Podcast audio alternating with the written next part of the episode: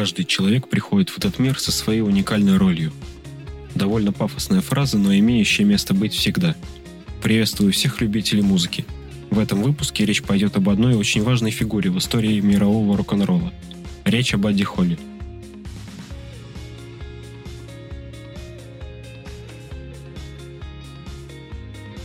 Седьмое сентября 1936 года.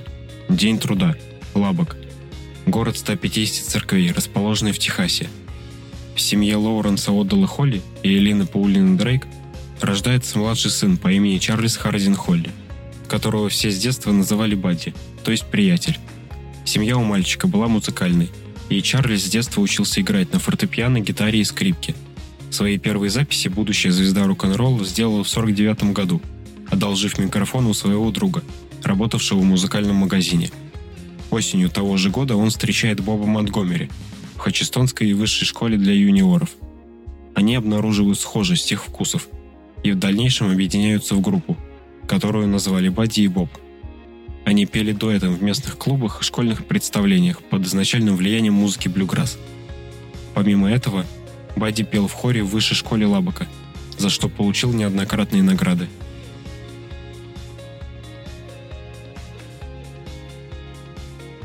Полноценная карьера у молодого человека длилась всего лишь полтора года и закончилась внезапно. Холодным утром 3 февраля 1959 года на холодном кукурузном поле в штате Айова. Но за столь короткое время он успел стать одной из главных движущих сил молодежной музыки и олицетворением звучания 50-х. Задал стандарт состава рок-группы – две гитары, бас и барабаны – и добился успеха песнями собственного сочинения – те времена исполнители частенько и не пытались писать себе песни, отдавая процесс сочинения профессионалам-сонграйтерам. Ярчайший тому пример Элвис Пресли, признанный и бесспорный король рок-н-ролла, ставший миллионером в 22 года, не написал ни одной песни. Бадди Холли, в отличие от многих коллег, не отдал сочинения посторонним людям.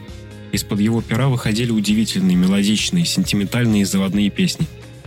Он оказал влияние на многих молодых музыкантов – которые начали также сочинять сами. Преуспели многие. Например, Пол Маккартни, фанат Бадди Холли с 15 лет. Но давайте обо всем по порядку. К рок-н-роллу Бадди пришел не сразу. Толчком к этому послужило посещение концерта Элвиса Пресли в его родном городе в 1955 году. Шоу подарило огромное впечатление, и уже в октябре он сам открывал концерт короля рок-н-ролла. Чуть позже был собран первый состав «Крикетс», и подписан контракт с лейблом Decca Records 8 февраля 1956 года. Одновременно с этим был подписан контракт с Coral Records в качестве сольного исполнителя, отдельно от группы. Данный ход был весьма нетипичным. В этом же году он приехал в Нэшвилл для трех сессий записи под руководством продюсера Оуэна Брэдли.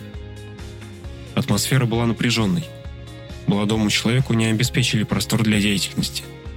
The Chirping Crickets первый альбом группы. Вышел в 1957 году и включен журналом Rolling Stone в список лучших альбомов в истории музыки. Последующий за ними первый мировой тур США, Австралия Великобритания оказал большое влияние на британскую музыку. Вышедшая немного раньше песня «That Will Be The Day» сделала ребят знаменитыми и проходит через всю карьеру Бадди. Песня занимает лидирующую позицию среди самых продаваемых в магазинах и возглавляет британский чарт синглов на протяжении трех недель. 1 декабря группа представляет его и еще один хит на шоу Эда Салливана. Явление Крикет стало чем-то радикально новым. Публику поражало то, как всего троим людям удается звучать громко и мощно на живых выступлениях. В 1958 году сольно выходит одноименный альбом. Мы помним про ситуацию с двумя контрактами. Синглы Peggy Sue и Oh Boy – покорили вершины американского и британского чартов. Стоит отметить выступление группы с песней «Обой» на уже упомянутом выше шоу Эда Салливана 28 января 1958 года. Мы уже знаем про то, что парни звучат для того времени по-новому. И, кажется, это немного напугало ведущего. Во время пробы звука Эд Салливан потребовал заменить песню на что-то поспокойнее или исполнять не так громко. Но Бадди пришлось отказать уважаемому мужчине – он уже обещал эту песню своим друзьям из Техаса. До наших дней сохранилась фотография, которая запечатлела этот момент. По итогу программа группы была сокращена с двух песен до одной, а линия гитары была отключена. Выступление имело большой успех, и продюсеры потребовали продолжения, на что получили отказ. Бадди заявил, что у Салливана просто нет столько денег, чтобы позволить себе крикетс. Запись того выступления также сохранилась. Одна из единиц, что добавляет ей ценности. Бадди Холли избегал расовых разграничений, которые в то время присутствовали в музыке также. Он выступал и в клубах, в которые ходило темнокожее население. Правда, ему потребовалось чуть больше одного концерта, чтобы зал вскочил и начал танцевать, как это нам показали в фильме «История Бадди Холли» 1978 года. В конце 58-го пути Бадди и его коллег по группе разошлись. Ребята решили вернуться домой в Лабок, а их лидер хотел осесть в Нью-Йорке – в своей квартире в здании Brevard Apartments на 15-й авеню Бадди Холли делает серию акустических записей, которые звучат не хуже студийных. Его хит под названием «Пегги Сью» по первоначальной задумке должен был называться «Синди Лу», но барабанщик Крикетса, друг Бадди Джерри Эллисон, настоял на том, чтобы назвать песню в честь его подружки Пегги Сью. Подарок сработал, и пара обручилась. Бадди же женился на Марии Елене Сантьяго – сотрудницы студии звукозаписи, которая была старше его на 4 года. Как вспоминает сама Пегги Сью в документальном фильме, «Я не знала, что они написали песню, не знала, какая за ней стояла история. Впервые она услышала ее на одном из концертов, после которого Бадди пошутил, спросив, «Ну как ты себя чувствуешь, ведь тебя назвали в честь моего хита». Пегги думала, что песня не светит долгая жизнь, но запись стала классикой рока. Впрочем, она со временем оказалась женщиной не промах, и заработала на продажах мерча со своим именем. Хоть Нью-Йорк и преобразил нашего главного героя внешне, он сделал новую прическу, вставил зубы, надел новые очки и из забавного простого провинциального паренька, икающего во время пения, превратился в настоящий секс-символ. Но также и отобрал покой. Его третий альбом That'll Be The Day получил средние рецензии критиков. Деньги быстро закончились. Ко всему его Бывший администратор отказался выплачивать положенную Бади сумму.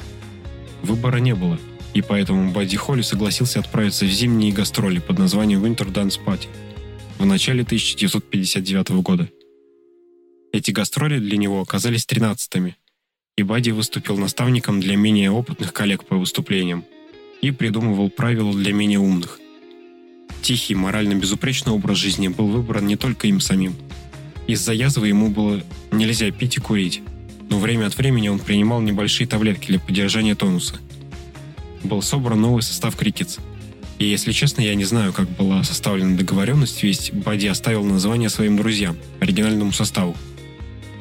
В обновленную группу вошли будущая звезда музыки кантри Уэллон Дженнингс, Томми Олсоп и Карл Банч. Также в их компании были восходящие звезды рок-н-ролла, 17-летний Ричи Валенс – записавший суперхиты Donna и La Bamba, и Биг Боппер Ричардсон с песней Chantilly Lace, Фрэнки Сердо и вокальный квартет из Бронкса Дион и The Belmonts. В те времена коллективные туры были обычным явлением. Гастроли в зимнее время по северу США не всегда лучшая идея. А организаторы зимней танцевальной вечеринки 59 побили все рекорды абсурда. Предполагалось дать 24 концерта в 24 городах – расположенных в тысячи километрах друг от друга. Ко всему прочему, был арендован древний транспорт, который превратил дорожную жизнь музыкантов в адские муки. В конце января погода ухудшилась. Ранним утром 1 февраля ребята остались посреди снегопада на дороге к Эпплтону, штат Висконсин. Концерт был отменен. Выдержав еще одну поломку уже другого транспорта, уставшие и замерзшие музыканты прибыли в Клир-Лейк – Устав от надоедшего наземного транспорта, Бадди решил отправиться на следующий концерт по воздуху, несмотря на шанс затеряться в Буране. Он связался с местным аэродромом и заказал полет до Фарго в Северной Дакоте. Бадди планировал лететь вместе с участниками своей группы Уэйлоном Дженнингсом и гитаристом Томми Олсопом. Барабанщик Карл Банч ранее отморозил себе ноги и к тому времени находился в больнице. Новость о самолете быстро разлетелась – и все захотели присоединиться, но это было невозможно. Биг Боппер Ричардсон уговорил Уэйлона уступить ему место. Ричи Валенс и Томми Олса подбросили монетку. Бадди, узнав о том, что Дженнингс не полетит с ним, отшутился. Он сказал, «Надеюсь, ваш старый автобус сломается». Уэйлон парировал и ответил, «Надеюсь, ваш самолет рухнет». Им было по 20 лет. Таком составе ребята погрузились в довольно тесное судно «Бичкрафт Бананза» 1947 года, которым управлял молодой пилот Роджер Питерсон. На календаре 3 февраля 59 -го.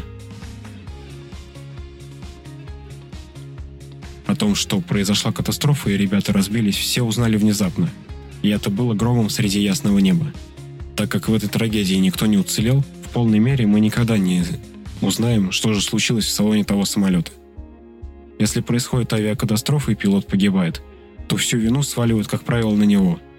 Это произошло и в данном случае. По общеизвестной версии, Роджер Питерсон неправильно понял показания прибора, и вместо того, чтобы набирать высоту, он ее терял. Узнав страшную новость, остальные участники группы желали вернуться домой. Но менеджеры уговорили их продолжить и закончить программу. Уэйлону Дженнингсу потребовалось 20 лет, чтобы примириться со смертью Бадди. Он долго пил и принимал наркотики. Его, в принципе, можно понять. В конце же концов, он нашел в себе силы не бояться рассказать о том, что его так тревожило все это время. Но в полной мере также он себя простить и не смог. Незадолго до вылета Бадди позвонил домой и немного поговорил с женой. У нее было предчувствие опасности, и он не стал говорить о предстоящем полете. У ребят не было шанса выжить. Удар о землю пришелся со скоростью более 200 км в час. Узнав о гибели мужа, у Марии и Елены случился выкидыш. Она не смогла смириться с гибелью любимого и никогда не навещала его могилу. Ее не было также и на похоронах. Бадди Холли прожил совсем недолгую жизнь, но подарил наследие – После его гибели к оригинальному составу Крикетс окончательно присоединился Сони Кертис, друг и помощник Бадди на первых записях.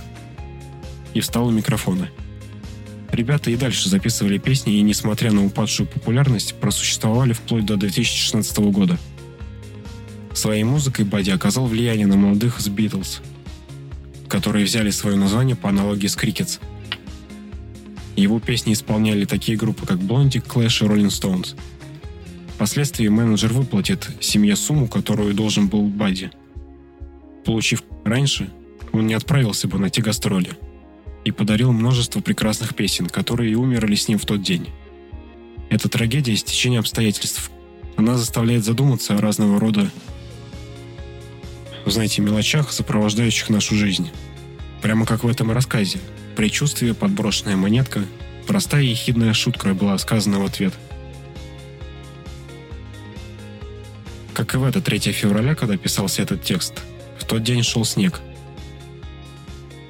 И также где-то звучала музыка Бадди Холли –